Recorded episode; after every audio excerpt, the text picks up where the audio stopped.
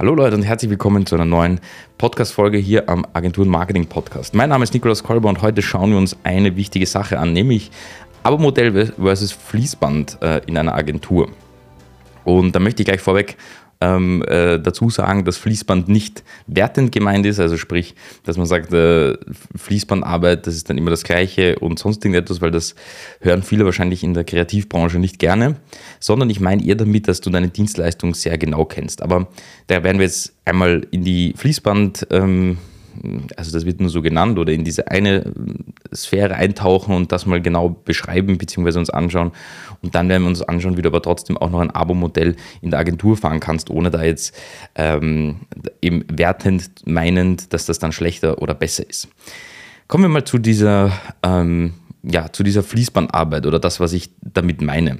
Und damit meine ich einfach nur eine Dienstleistung, die immer sehr ähnlich und gleich ist und die kannst du einfach sehr gut einschätzen und auch sehr gut verkaufen, beziehungsweise das auch dann um, eben auf einem übertragenen Sinne Fließband sehr oft machen äh, mit einer sehr guten Qualität. Ja? Und die Qualität geht bei solchen Modellen auch immer nach oben, weil du einfach das schon so oft gemacht hast, dass du genau weißt, was du da tust ja? und, und, und wie du das tust.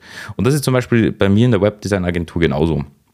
Also es gibt so eine gewisse Seitengröße mit ähm, gewissen Spezifikationen, die aus meiner Sicht da dann immer gleich sind, ja, und die kann ich unter Anführungszeichen wie ein Fließband verkaufen. Natürlich sind da Dinge drinnen, ja, wie zum Beispiel der Designfindungsprozess und, äh, und auch die Recherche mit dem Kunden etc., die sind schon hochkreativ, aber eben auch in einem gewissen Maß nur. Ja? Also sprich, da ist jetzt nicht so, dass man sagt, das ist jetzt immer was anderes, sondern das ist auch, hat eine gewisse Ähnlichkeit. Also wir machen die Recherche auch immer ähnlich bei Kunden.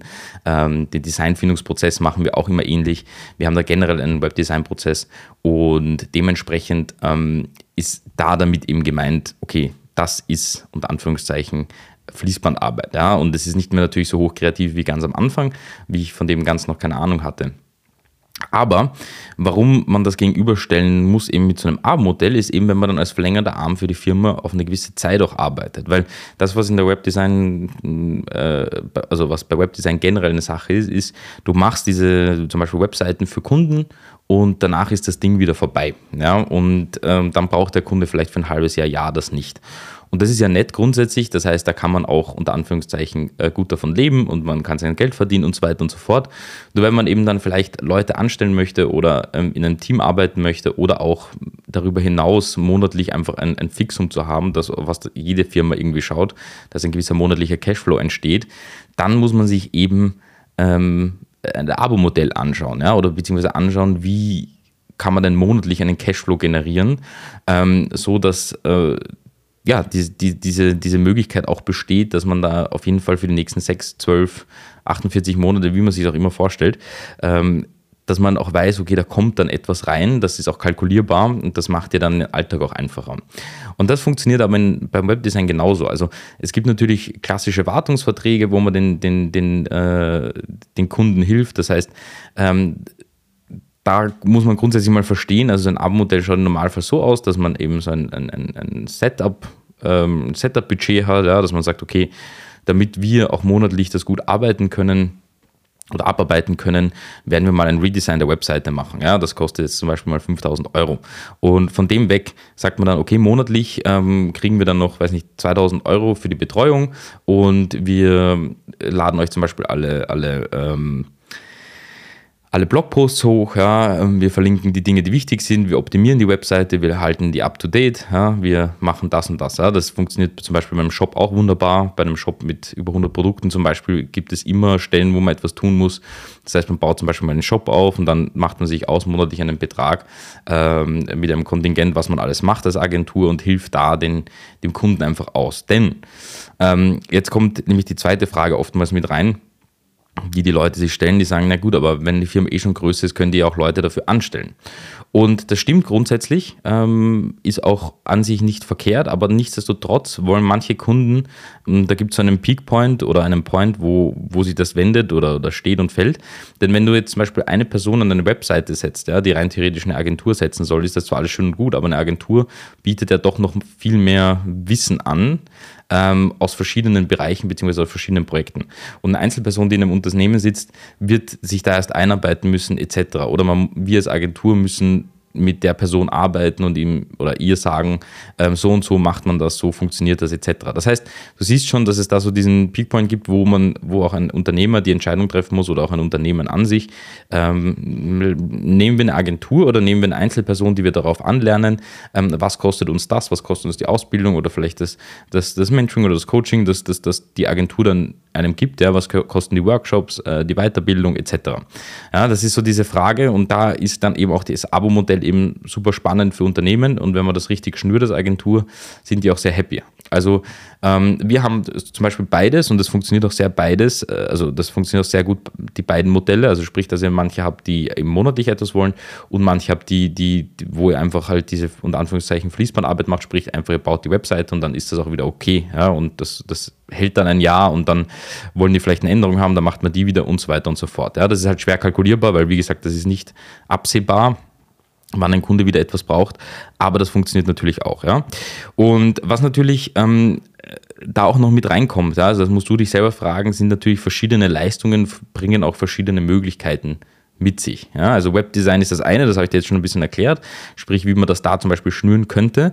Ähm, Performance Marketing, Copywriting ja, oder Shoppflege ist wieder was ganz anderes. Also das sind zum Beispiel so drei übliche Dinge, wo halt Abo-Modelle eigentlich, ähm, dort funktionieren eigentlich nur Abo-Modelle. Ja? Also du kannst zum Beispiel jetzt nicht als Performance Marketing Agentur einmalig etwas machen, ähm, die Kampagnen aufsetzen, die Landingpages aufsetzen und dann lasst du das gut sein, ja, sondern das Set, äh, machst du eben ein Setup, ja, das kostet dann XY und dann brauchst du monatlich ein Budget, das ausgegeben wird und du brauchst monatlich auch nochmal ähm, Budget für dich, ja, damit du das weiter führst und die Kampagnen führst und ähm, äh, Keywords raussuchst und und und. Das heißt, so, so üblicher Fall ist zum Beispiel Facebook-Ads. Ja, da ist das ganz, ganz üblich, dass man dieses Abo-Modell hat, beziehungsweise ähm, eben ja ein Setup, wo man alles einrichtet mit dem Pixel, mit den Events etc dann die Kampagnen erstellt äh, und das Budget ausnutzt und dann auch die Kampagnen verbessert. Ja. Das ist nicht ungewöhnlich. Copywriting genauso. Ja. Copywriting ist auch so etwas, was dann nicht aufhört. Auch dort kannst du Abo-Modelle machen, wo du dann eben immer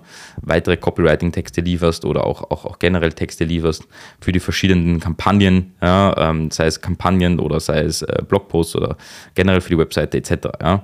Shoppflege habe ich vorher auch schon ähm, erwähnt, ja, wenn vor allem viele Produkte irgendwo drinnen sind äh, in einem Shop, dann bedarf das auch einer größeren Pflege als eine normale kleine Webseite, die jetzt nicht großartig eine Schnittstelle hat oder irgendetwas, wo man sagt, okay, da müssen wir immer drauf achten. Das heißt, du siehst schon, dass diese beiden Modelle ähm, relativ gut miteinander funktionieren und dass du dir einfach nur jetzt das, was ich dir heute eigentlich mitgeben möchte, dir die Überlegung machst, wie du vielleicht dadurch deinen Cashflow auch aufrechthalten kannst ja, oder einen gewissen Cashflow generieren kannst, den für dich Sinn macht. Ja. Denn sehen wir es mal so, wenn du sagst, ähm, du möchtest jetzt auf zwei oder drei Leute zum Beispiel skalieren oder du möchtest halt ähm, jemanden dazu nehmen oder du möchtest auch nur outsourcen, ja, so wie ich es mache und sagst, okay, ich möchte jetzt gar nicht fest angestellt und dickes Büro, sondern ich möchte jetzt einfach nur Arbeitskraft dazu nehmen, damit ich einfach Dinge abgebe, die mir vielleicht nicht Spaß machen, dann ist eben so eine Cashflow-Rechnung auf jeden Fall interessanter als vielleicht nur ein Abendmodell. Ja, das funktioniert zwar auch, aber da bankst du vielleicht dann immer ein paar Monate, das kenne ich von mir selber, bankt man darum, okay, wann kommt das Geld, wie lange dauert das Projekt, das ist immer uneinschätzbar, Projekte können auch mal kurz lang dauern, auch wenn man es in einem Fließbandpaket gibt, ge gemacht hat, dass man immer wieder verkauft. Ähm, auch da gibt es Variablen, ja, weil beim Kunden kann was passieren, dann brauchen die länger für die Inhalte, du kannst nicht so schnell die Webseite machen zum Beispiel. Das heißt, überleg dir da auch eine Betreuung obendrauf, ja, also sprich, was kannst du betreuen? Also sprich die Wartung des Systems bei WordPress zum Beispiel, das ist natürlich ein wartungsintensives System. Ähm, andere Systeme vielleicht nicht so, aber auch, also auch ähm, natürlich, wenn man dann so im, im E-Commerce-Bereich zum Beispiel Shopify nutzt oder sowas, das ist ein geschlossenes System oder Webflow ist auch eher ein geschlossenes System, aber nicht jede Webseite macht dann auch Sinn, mit Webflow umzusetzen oder mit was anderem, wo das dann geschlossen ist, sondern die brauchen dann auch vielleicht eine Betreuung oder eben wenn du dann vielleicht auch noch etwas obendrauf anbietest, wie Google Ads oder Co., dass du dann eben sagst, okay, du machst zwar Webdesign, aber du, du gehst langsam in die Richtung, du machst Landingpages und Webdesign plus äh, Google Ads oder Facebook Ads oder was auch immer, dann kannst du das eben wunderschön auch in so ein ARM-Modell äh, strukturieren, ähm, sodass du auch monatlichen Cashflow generierst und dann hast du vielleicht mal deine ersten drei, vier, fünf Kunden, die dir monatlich einen Betrag zahlen und dann hast du schon mal ein fixes oder ein Fixum, was da reinkommt und oben drauf kommen noch die Dinge, die du dann weiterverkaufst. Das heißt, das sind eben aus meiner Sicht Sachen, die man sich überlegen sollte, ja, einfach um dir einen angenehmeren Alltag auch in der Agentur zu verschaffen oder als Freelancer, egal ähm, wie, wie du das siehst oder wie du dich positionierst.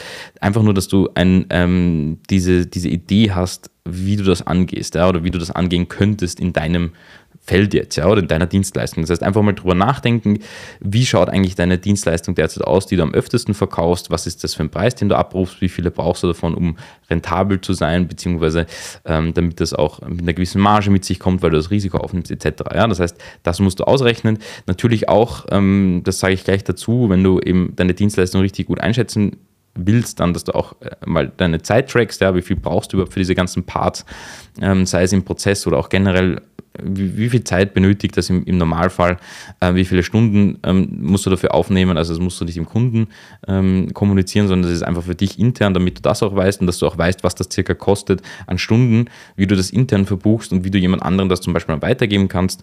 Und natürlich dann auch in weiterer Folge, okay, welche Abendmodelle man nehmen kann. Und dann auch für die Abendmodelle ob du das vielleicht outsourced dann, ja, oder jemanden hast, der dann zum Beispiel die Ads einfach für die Kunden ähm, ähm, ähm, beobachtet ja, und verbessert ähm, oder, oder ob du das selber machst oder wie auch immer. Ja, das heißt, das sind so Sachen, die auf jeden Fall wichtig sind. Da nur wichtig, wie gesagt, Fließband ist so Grund oder ein, ein, ein, dass du einen Offer hast, der, der, der so fix ist, den du sehr oft verkaufen kannst und dass du einen zweiten Offer hast, wo du wirklich eine monatliche Betreuung anbietest. Mit einem Setup kann zum Beispiel, das Setup kann dann auch sein, dass du ähm, eben die Webseite zum Beispiel überarbeitest, was du normalerweise im Fließbandmodell auch machst, aber dann noch monatlich dann drauf das machst.